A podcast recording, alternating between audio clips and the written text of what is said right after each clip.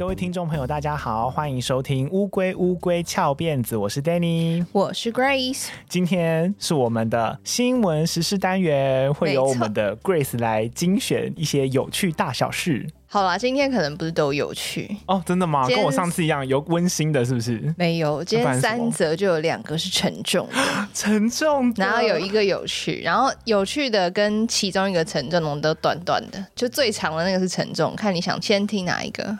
那我想先听短沉重。好，我们先来短沉重。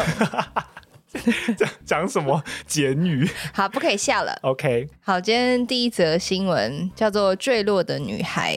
那这个新闻呢，发生在德国的新天鹅堡。新天鹅堡是一个蛮梦幻的景点，是德国非常非常著名的旅游景点。新天鹅堡建造于十九世纪，然后它是那种外形超经典的城堡。我现在讲到城堡，然后你脑子里想象那个样子，就是它的样子。我刚刚想象的是迪士尼的那个漂亮城堡，上面还有圆锥屋顶的那种。哦，真的假的？因为迪士尼的 logo 的城堡就是以新天鹅堡的外观当做灵感。哦哦哦，对，然后迪士尼乐园里面那个睡美人的城堡啊，就是以新天鹅堡当做原型，所以就算你没有去过新天鹅堡，你也可以大概想象一下那个地方有多梦幻。那新天鹅堡其实我以前也去过，就是它是建造在那种高山上，然后旁边就是很多悬崖峭壁。因为城堡的功用以前其实就是好像有护城，对对对对，前面有护城，所以你不能很轻易到达，因为有人要躲在里面啊。就打仗的时候，那个皇宫贵族们就是躲在防空洞啦。对对对对，它其实应该是周围是很危险的大自然，但是因为那个是很有名的景点，所以周围就开辟了很多给游客参观跟走的道路。这次新闻的主角呢，是两个从美国去德国国玩的华裔女孩，一个叫做伊法刘，一个叫做 Kelsey 张。他们今年五月才刚从美国的大学毕业，然后六月的时候就一起去德国旅行。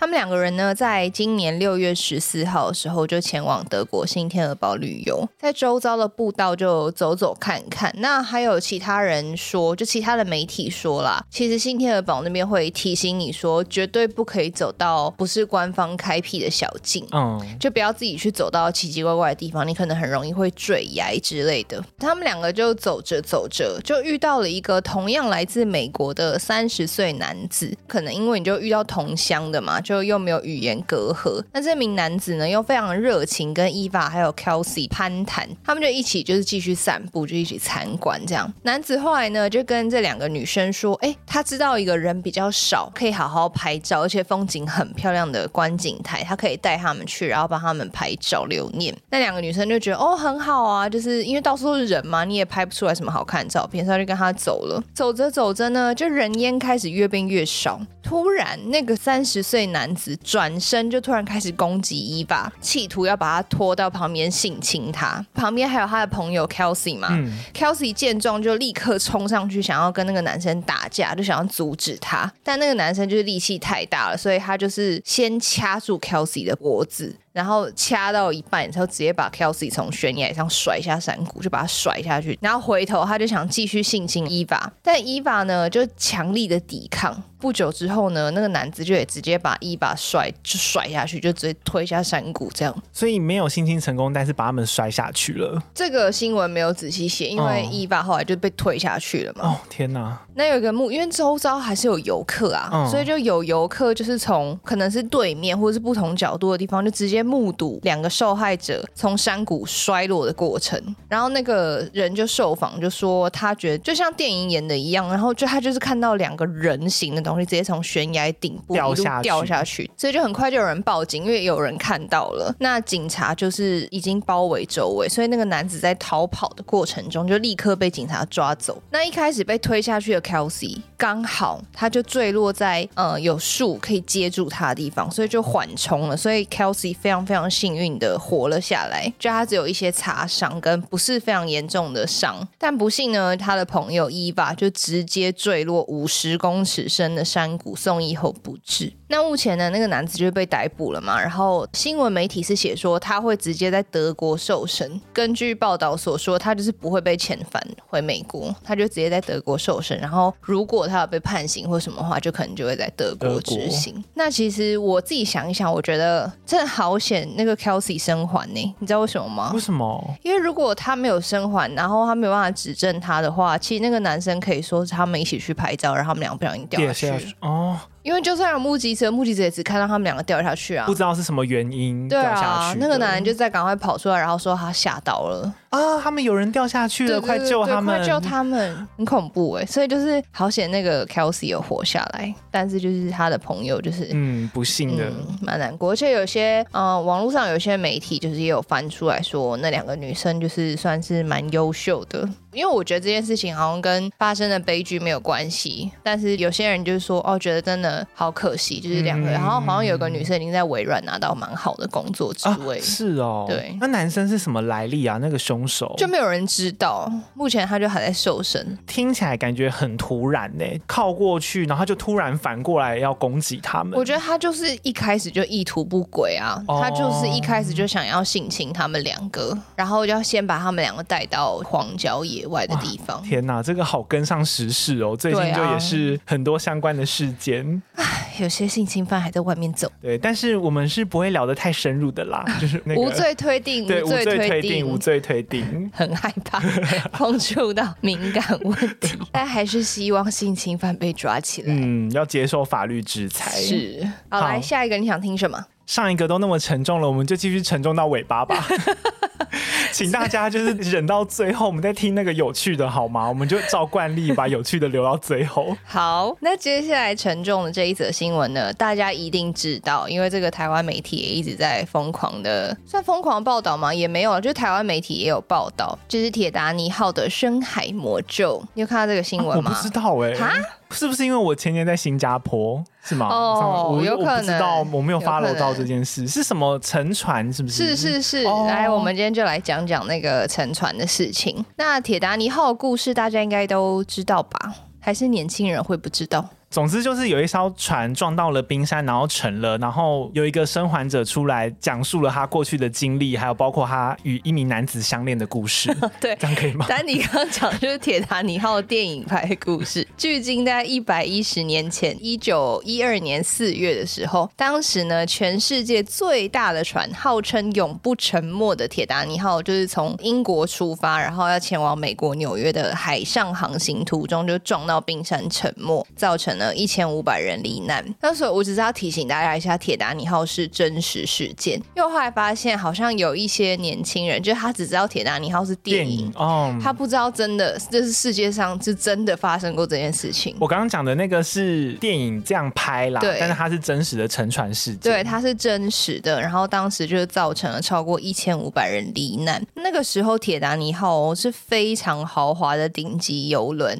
电影拍的不是假的，是真的，就是。是除了工作人员以外呢，船上的乘客几乎都是当时欧洲各地的顶级富豪，就他们其实是准备要移民到那时候美国还是很新兴的国家嘛，他们想要一起移民到美国展开新生活，所以船上的乘客的身份就是非富即贵，但后来就这样子撞山就沉没了。那一直到现在超过一百年了，铁达尼号的残骸都还留存在三千八百公尺深的海底。那因为铁达尼号实在太有名了，这故事真的很有。那全世界人都对铁达尼号很好奇，所以包含研究人员啊、历史学家之类，一直以来都有很多探险队透过各种潜水技术，就想要去看到铁达尼号本尊这样。但是因为呢，强大的水压嘛，就是你海底三四千公尺的时候，绝对不是一般技术可以到达的程度。所以在我大概有查了一下，他们说在海底三千公尺处的水压几乎等于两吨。就如果你人放在那里面，你这个人就承受两千公斤压在你身上。所以你一定会被压扁呢、啊，直接爆开哎、欸。对，所以一定要靠潜水艇嘛。但是潜水艇呢，如果你建造的不够完善的话，就随时也有可能因为承受不了海底里面的压力爆炸。以前在技术还没有这么成熟的时候，很多那种潜到好几千公尺，甚至是一万公尺深的海底的潜水装置，几乎都是无人装置。或者是一些深海潜水艇，它一开始要通过认证的时候，也一定都是用无人的方式下去，嗯、因为真的太危险了嘛。你如果人直接装进去，就是在拿人做实验啊。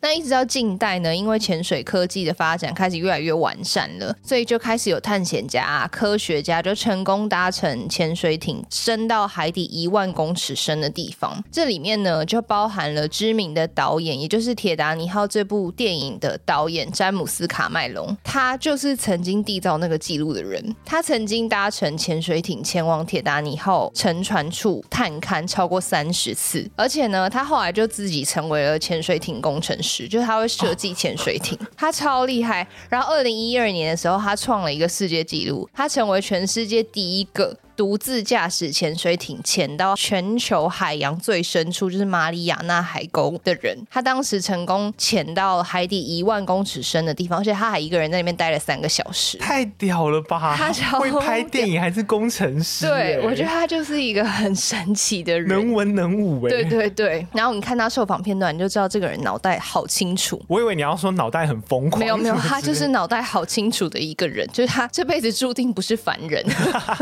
好，然后就随着深海潜水技术的发达嘛，渐渐的到那个铁达尼号沉船处探险，就不再只是科学家可以做的事情，就有越来越多那种民间的探险家，就是我就是想要去探险，想要去干嘛的人，就是越来越多这种人。但是他们又没有那个技术，他又不是每个人都可以像大导演一样真的自学成为工程师，而且那一定很贵。对，所以就开始有各种有点像观光行程。那有一家叫做 Ocean Gate 海洋。之门的美国公司，他们就决定把探勘铁达尼号遗迹这件事情做成一个观光行程。他们呢，打造了一台致敬铁达尼号的潜水艇，名字也跟铁达尼号很像。铁达尼号的英文叫做 Titanic。这一个潜水艇就叫做 Titan 泰坦号，哦，差一点点英文字。对对对对，因为其实铁达尼号 Titanic 就是很大的意思，那泰坦号就是巨人嘛。嗯哼嗯，泰坦号。我以为会很直白的叫什么 Titanic Junior 什么那一种的，直接加一个 Junior 在后面。没有，他就叫做 Titan。还好你不是，还好你不在那间公司工作，好怂哦。没办法，不会行销潜水艇。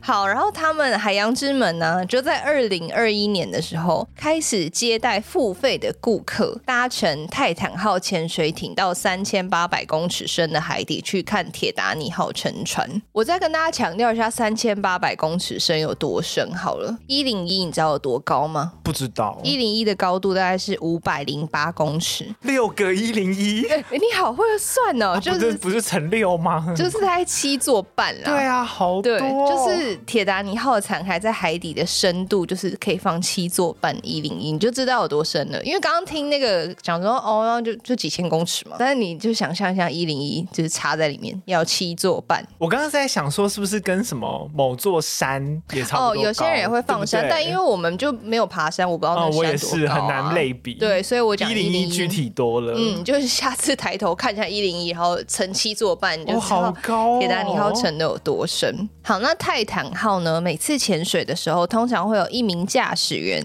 三个客人，还有一个导游。然后所有人进入那个潜水器内部的时候，舱口就是其实跟我们看电影很像，舱口就是圆圆的。舱口呢会用螺栓从外面关起来，就是工作人员会从外面把你封在里面，像封那个密封罐那样子。对对对，所以门呢其实是没有办法从里面打开的，它没有手把，它不是像手把一样关起来。哦，我觉得听起来就好可怕，不能从里面打开。对，所以他们要进去之后，他们回来回程的时候是浮到水面上之后，再由母船上面的工作人员过来帮他们把那个螺栓打开，然后人才可以爬出来。那从水面呢下潜到铁达尼号三千八百公尺深的那个残骸处呢，一般需要三个小时。整个行程就包含你搭那个母船到海中央啊，然后下潜啊、上升什么，整个过程大概需要八个小时。在整个旅程中呢，泰坦号预计就是每十五分钟，它会发出一次那种安全声呐的信号，嗯，然后水面就会有船员负责监控。潜水器呢，就是泰坦号在下面的时候，它和上面的水面的船员也可以用简讯联络。那既然是观光行程，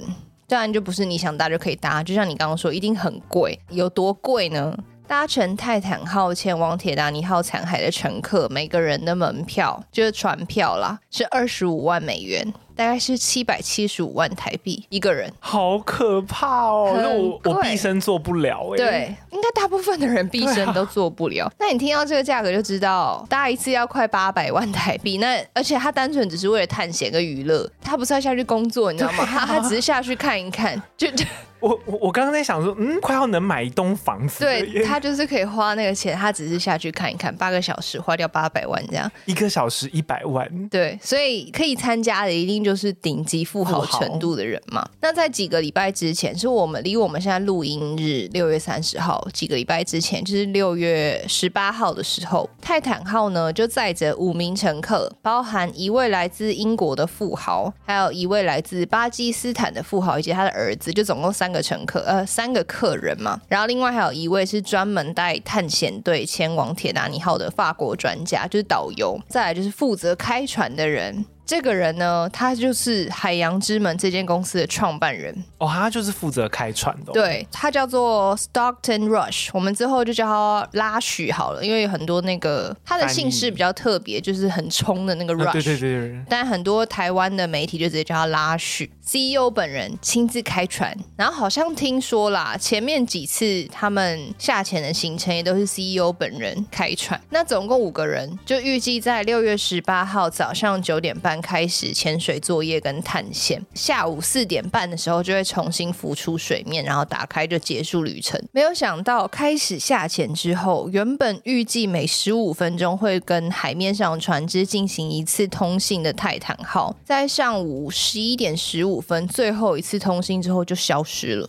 再也没有发出任何信号，工作人员就在海面上就非常焦急的等待嘛，就想说会不会只是通讯设备出问题，嗯、所以他可能到了预计时间下午四点半的时候就会浮上来了。没想到呢，就再也没有任何人看到泰坦号了，所以工作人员就开始报案嘛。那晚上七点十分的时候，美国海岸警卫队就接到泰坦号潜水器失踪的通知，大家就开始想说，大家有可能发生什么事情。那他们第一个想到的是，因为在海面底下你要靠氧气呼吸，所以潜水艇上通常会储存所有乘客一起共用的氧气。那泰坦号上面呢，储存最长的时间是九十六小时。的可呼吸的氧气，这个是预估最长。那可是因为你乘客可能五个人或什么，不确定能不能到九十六小时。救援人员呢就推算说，从泰坦号出发的那一刻开始，潜水艇里面剩下的氧气预计应该最多是可以用到六月二十二号上午。就他们在推测，他们还有多少时间可以抢救这些？那也没有很长哎、欸。对，因为就是通报失踪是六月十八号嘛，嗯、就是隔几天就用完了，所以大家就很紧张。而且如果用完的话，船舱里面的人就会因为氧气耗尽，直接窒息死亡，因为他们没有办法自己开那个门。所以呢，就包含美国海岸防卫队、美国海军，还有加拿大海岸警卫队，还有加拿大武装部队，组成了一个国际搜救小组，就开始跟时间赛跑，就是想要在氧气耗尽之前要把泰坦号里面的人救出来。那当时呢，大家推测泰坦号失踪有三个可能性。第一个是我们刚刚讲的，它的通讯设备可能坏了，所以它只是失联了。然后因为他们没有办法自己开舱门嘛，所以有可能它已经成功飘起来了，它已经成功浮出水面，只是因为就是没有人可以帮他开门，他也没有办法通知任何人，所以就在等待救援。第二个可能性是因为铁达尼号残骸处啊，其实有很多危险的地方，因为它的那个钢筋什么可能都已经腐蚀了，然后它那整个结构是非常复杂的，所以如果你这驾驶的时候不小心，就有可能被那些残骸卡住。那你如果卡住的话，你就没有办法浮起来，你就是会被卡在那边，就真的是在消耗氧气，等待救援。第三个呢，是最坏的情况，就是泰坦号在下潜的过程中，可能因为承受不了水压，直接解体爆炸。这个是最坏的情况。解体爆炸意思就是里面的人也没了耶，也一定没了。虽然要抢时间嘛，但深海救援的行动非常非常困难，包含天气啊，还有能见度什么的。都会影响，几乎是不可能的任务。就虽然美国海军就已经拥有一艘潜艇救援船，但他们完全没有办法到达铁达尼号残骸的那个深度。也就是，如果泰坦号真的已经潜到那边的话，搜救队根本就到不了那个地方。哦，我觉得好纳闷哦，连美国政府的救援船都不敢随便到的地方，一个观光行程竟然把人家带到那里去。对，我也觉得很难想象。对啊，那在六月二十号的时候呢，一架加拿大。大的 P 三飞机的声纳，终于在搜寻潜水器的时候，听到一个规律的敲击声。就我那时候有去听那个录音档，就有点像这样。这样子的声音，大家就很兴奋，就想说会不会是我们刚刚讲的第二种可能，就是他们卡在里面的地方，对，然后里面还有人在敲击，所以被声呐探测到，救援人员就赶快开始搜索啊，但是就是完全还是都没有找到敲击声的来源。那一直到六月二十二号，就是已经快要没有氧气了，就是搜救行动的时候已经开始了八十个小时了吧？有一架遥控的水下探测器，就上面没有载人的，在距离铁达尼号。残骸处约五百公尺处，发现了一整片的残骸区。那这些残骸呢，推估应该就是来自泰坦号的压力舱。包含它的锥状尾啊、耐压船体的前端，还有后端，还有一些什么着陆架之类的残骸，所以解体了。对，所以当时人员就是判断说，泰坦号应该就是遭遇了第三种可能，就是在潜水过程中直接爆炸解体了，而且船舱内的五个人应该是没有一个人可以幸免。那我来解释一下，其实潜水艇它因为压力爆炸，跟我们平常看到的那种炸弹爆炸不一样，因为深海压力爆炸的这种爆炸叫做内爆。嗯，我知道它是往里面挤，对不对？它跟一般的爆炸方向是相反，它不是往外炸开，它是物体突然剧烈向里面塌陷。所以专家就认为呢，泰坦号当时在海水里面承受的巨大压力，每平方公分哦，至少要承受两百八十到三百五十公斤，是地面上的三百五十倍以上。所以，即使是一个小小的结构缺陷，或是一个小小的漏水，就有可能导致立即内爆。嗯，专家估计呢，在这种水压之下，泰坦号的整个内爆过程可能只有零点零一秒。零点零一秒有多短？我去查了一下，平均人类眨一次眼睛是零点二秒到零点三秒，比眨眼睛还短。对，所以泰坦号整个潜水艇瞬间压扁爆炸的过程，比我们眨眼睛还要快。这感觉就是真的是萨诺斯弹手指，然后就不见了。对，搞不好比他弹手指还要快。因为弹手指这样也也零点二、零点三秒啦，它是零点零一秒，所以当时呢，潜水器上五个人应该就是瞬间，他就无痛就是消失在这世界上了。我这我很难想象，我的天哪！对，所以专家说就是几乎是不可能找到尸体了，因为就是被挤啊，就是挤坏吗？对，有一些网友形容就是灰飞烟灭。对对对对对，对。那在六月二十八号，也就是我们录音的前两天，最新的。消息是说，那一片海域发现的泰坦号残骸有被打捞起来了。我看了照片，其实残骸比我想象大片，就还有一整块一整块残骸，然后有在里面疑似找到类似人体残骸的组织，但还不确定，就还在检验中。这样，但是是绝对不会有那种一整块一整块，可能、就是、不，不可能、啊，对，可能听起来就不可能了，剩下一点皮屑或者什么之类，嗯、但就还在检验中。就像你刚刚讲，就照理来说，这么危险的活动，它应该。应该是要经过重重的安全把关才对啊！对啊，然后变成一个观光行程，然后大家都可以参加是怎样？而且他们花了这么这么多钱，一个人船票这么贵，那代表这个东西应该是超级谨慎，你要花非常非常多人力，然后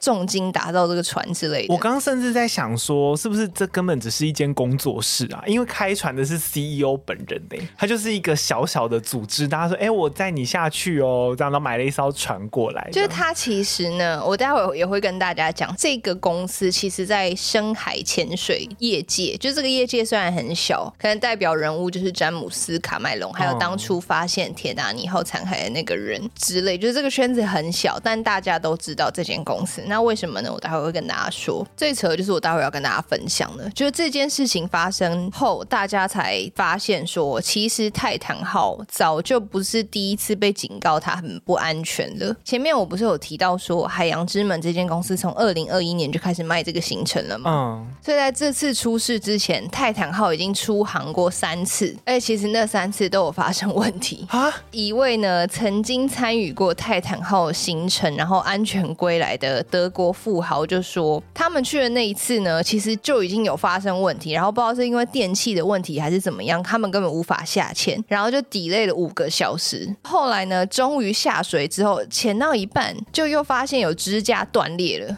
要修，然后他们就就赶快又浮起来。其新闻报道是没有写说他后来换成了别台潜水器之后有没有完成行程，但那个富豪就自己根本觉得他就是逃回来，他就是侥幸的安全回来了。之后也就再也不敢再有好奇，太可怕了。对，他也不敢再参与任何类似的行程。其实如果是我，我光是知道他会把我们像是腌黄瓜一样锁在密封瓶里面，嗯、我就已经超害怕了。接下来我就要讲跟腌黄瓜有关的部分。对，二零二二年呢，还有一个美国主持人，有一些报道是写说他当时去参加泰坦号行程是要去采访那个 CEO 的，然后那 CEO 就说，你要采访我可以啊，你要跟我一起答一次。就那个主持人其实原本不是自愿答，他是就是说我你要访问我，就要在我的潜水艇里面访问我。好吧，卖命的答。对。那那个主持人呢？他说他那一次在里面就觉得里面超恐怖。他说其实潜水艇里面的空间非常的狭小，其实就有点像五个成人要挤在一个水管里面的感觉。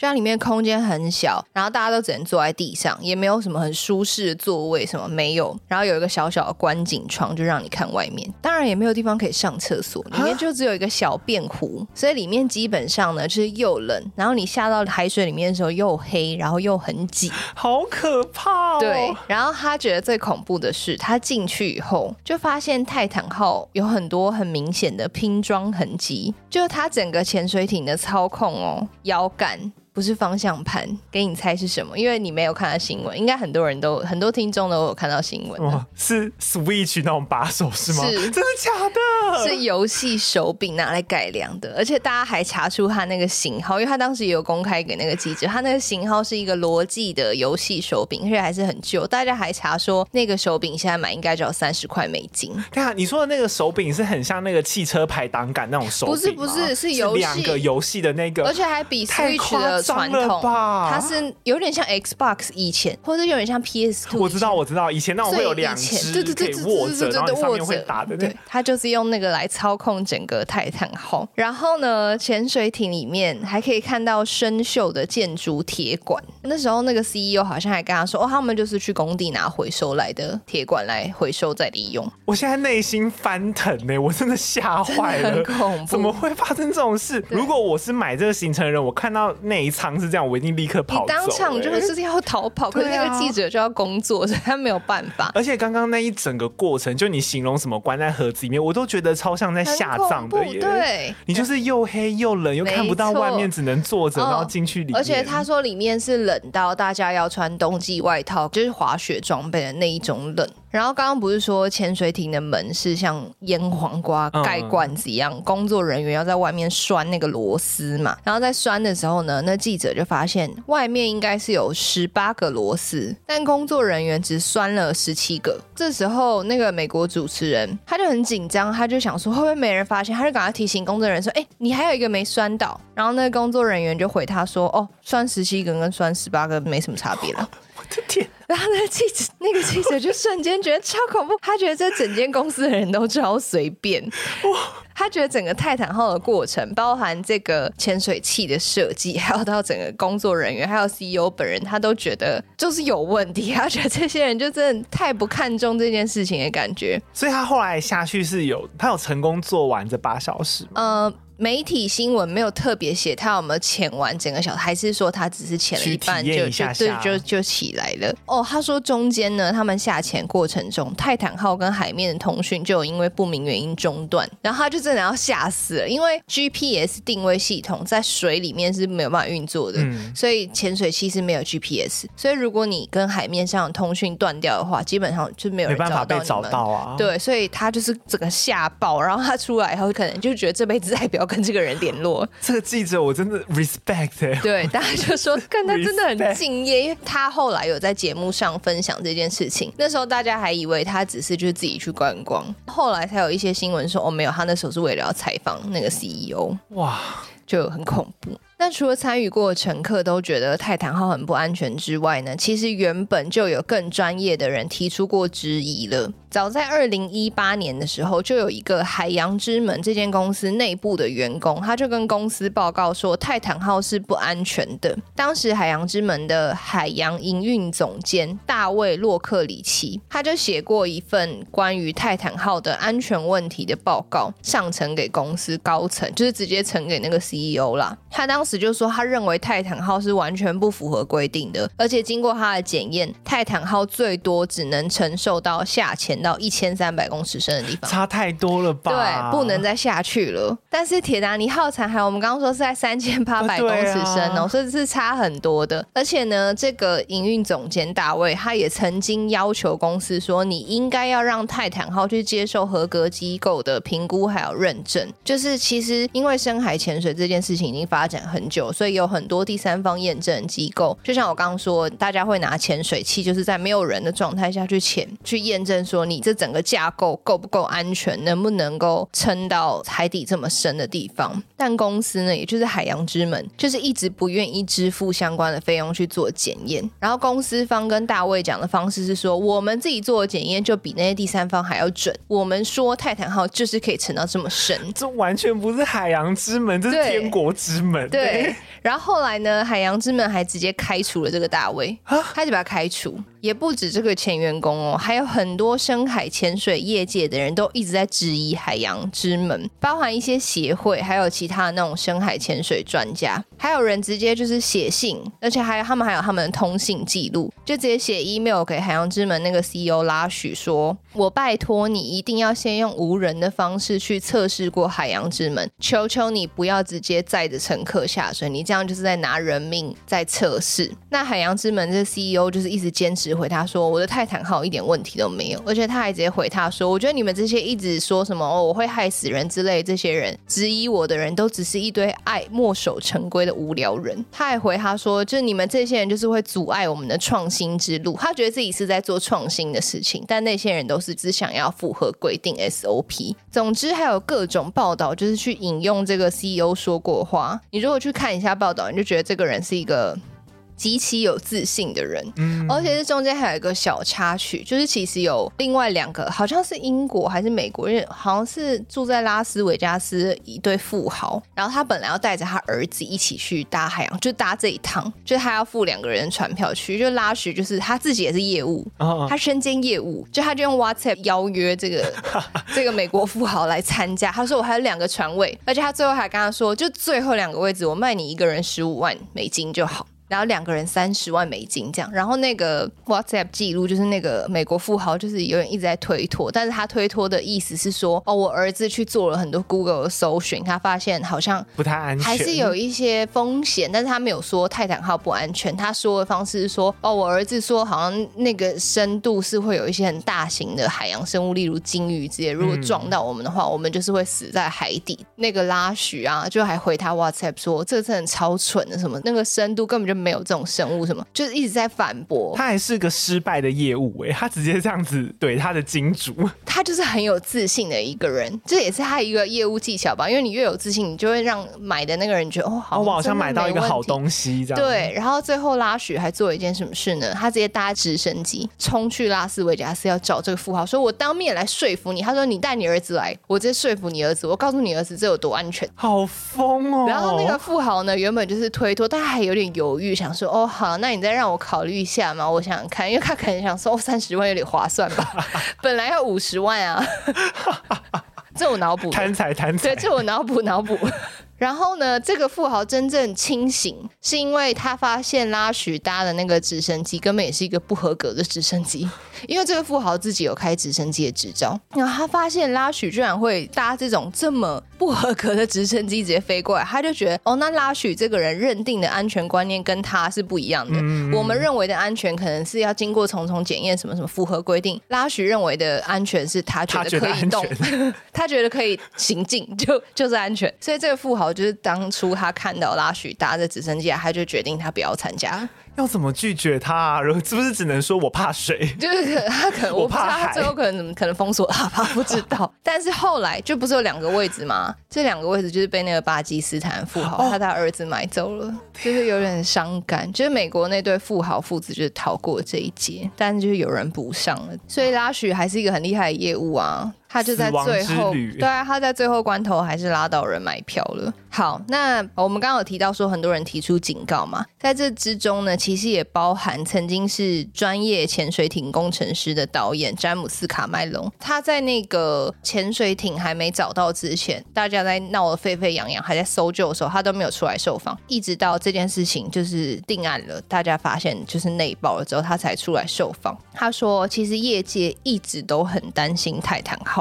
他说，说老实话，他自己还有圈内的人在听到泰坦号失踪的时候，根本就不惊讶，他们就知道一定是内爆了，迟早会发生这件事。对，只是那个时候他觉得最心痛，他也不愿意出来受访，原因是因为他不知道为什么官方还是一直在给大家希望。中间不是还说有，有收到那个敲击声吗？他说那些东西对他来说，你对家属就是一种。折磨，因为他一直就是，其实专业人士都知道绝对是没希望了，但是就是好像不知道是救援方呢还是民众，就好像还希望家属有希望的感觉，他自己觉得很心痛，所以他之前才一直不愿意多说什么。好，这样听起来好难过。对，那他们为什么会这样子说呢？因为他说海洋之门的那个拉许，就那个 CEO，他坚持用一种复合式，好像什么类似碳纤维的材料去做那个泰坦号，可是那根本就。不是深海潜水的潜水艇可以用材料，就所有的工程师都知道，你就是只能用某一种材料才够坚固。可是这个拉许就觉得他要创新，他要用那个复合式材料。詹姆斯卡麦隆在受访时候说的有一点隐晦，又有一点直接，他就直接说他觉得这个复合式材料根本在他们业界是一点地位都没有，就没有人在用，也没有人会相信它是安全。但是执行长那个 CEO 就可能一直在对外宣称这个东西是安全，但是就只有他一个人用，所有潜水的人都在用。A 材料哈，就只有他一个人发明了一个新的材料，然后坚持要用那个去潜水，然后也不通过第三方验证。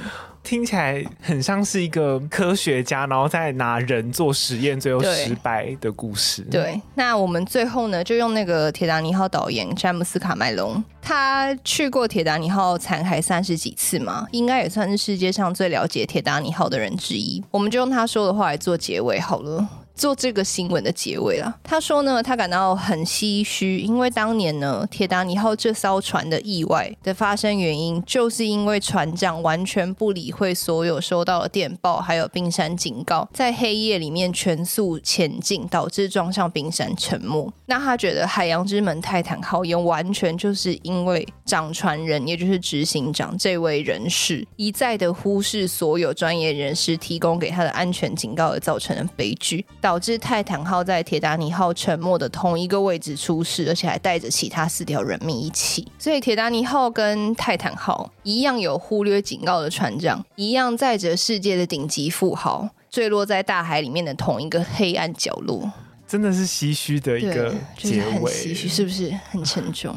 好了，我们赶快先休息一下，等一下回来转换一下心情，我们听最后一则新闻喽。好笑的啦，最后一则好笑，大家休息一下，深呼吸。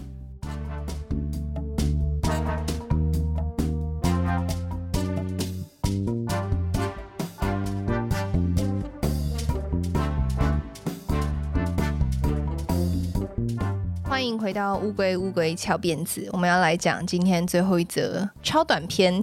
这个新闻的名字叫做“在公主的地盘耍公主病”啊。以下这则荒谬的新闻发生在梦幻的国度迪士尼游乐园里面。哇，刚前面有提到呢，也就是各位公主们的地盘。根据中国媒体报道，在今年六月十五号的时候，有一位来自北京的大妈，因为在上海迪士尼玩的太快乐了，结果他好像就忘记自己要赶飞机，可能也是他时间本来就没抓好，哦、因为迪士尼里面就是会让你会让人忘记时间的地方，对，你就是进入了另一个国度。总之，他突然清醒，他要跟灰姑娘一样回家的时候，他就发现已经太晚了，嗯、她就太晚叫计程车，然后好死不死呢，这个计程车师傅。好像就在迪士尼附近迷路了，他就一直在附近绕啊绕，就是都找不到大妈。嗯，然后大妈也没有办法找到计程车，他就不知道从哪个出口出去，他就快赶不上飞机，他就很着急。情急之下呢，他就抓了梦幻国度迪士尼的员工说：“你可不可以开门，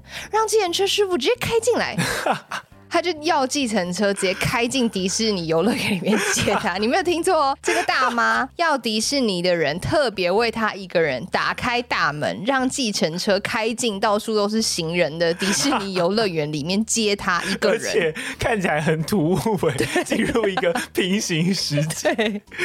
那迪士尼的员工就超傻眼，大家就很耐心的跟大妈解释说：“哦，园区内因为安全呐啊，啊，禁止任何车辆进入，那真的没有办法，因为因为其实实你如果去过上海迪士尼，上海迪士尼超大。”然后都是行人徒步区，全部都走进去。不管你是游客还是你是员工，你都只能停在最外面的停车场，要走进去。那会很挤吗？里园区里面？园区里面很大，但是人也非常多，所以就是看你去的时候人多不多，所以很难讲挤不挤。而且那个画面很突兀哎，就是你开开开开，哎，灰姑娘，而且我来来接的是计程车，对，一个计程车。然后没有想到呢，这个大妈没有放弃哦，她开始狂撸这个员工小姐姐，然后她撸的那整个过程都被旁边的人录下来上传到。网络上，他 好想看哦。对，影片里面那个大妈就一直鬼吼鬼叫，她说：“我给你一千块，你送我去机场行不？我要回家。”然后开始嚎啕大哭哦，她就说：“我要回家。”然后开始大哭，音量警告。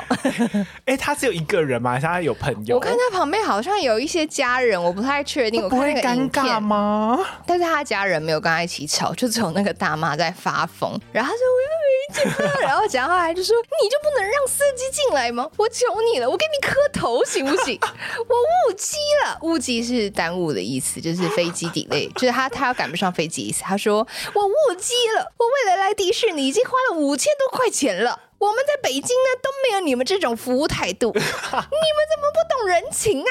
他就开始鬼吼鬼叫，然后最后他最后一句最经典，他最后一句说：“我报警啦！” 就说他要报警，然后就来的是那个小仙子，小仙子要来抓公主了。可能彼得潘的那个小仙子带他飞之类，还有那虎克船长 说我要来抓你了。那这段影片被上传以后，这位大妈当然就被网友骂爆。就大家除了就是很心疼迪士尼的员工之外，就还觉得大妈扯北京人是怎样？因为他不是说我们北京没有你们这种服务态度，然后但是就有很多北京人留言说，在北京也不能这样啊。还有北京的网友说，我们北京人不会这样，只有他这样，这锅我们不背。然后，因为北京的环球影城有变形金刚，就北京有环球影城，就有网友留言说：“哈，难道他们北京环球影城有赶不上飞机的时候，变形金刚载你飞的服务吗？” 那那我们上海迪士尼真的很抱歉，我们只有米老鼠，顶多帮你挖洞，你可能还是赶不上。他们有魔毯啦，他们可以用魔毯载你过去。对。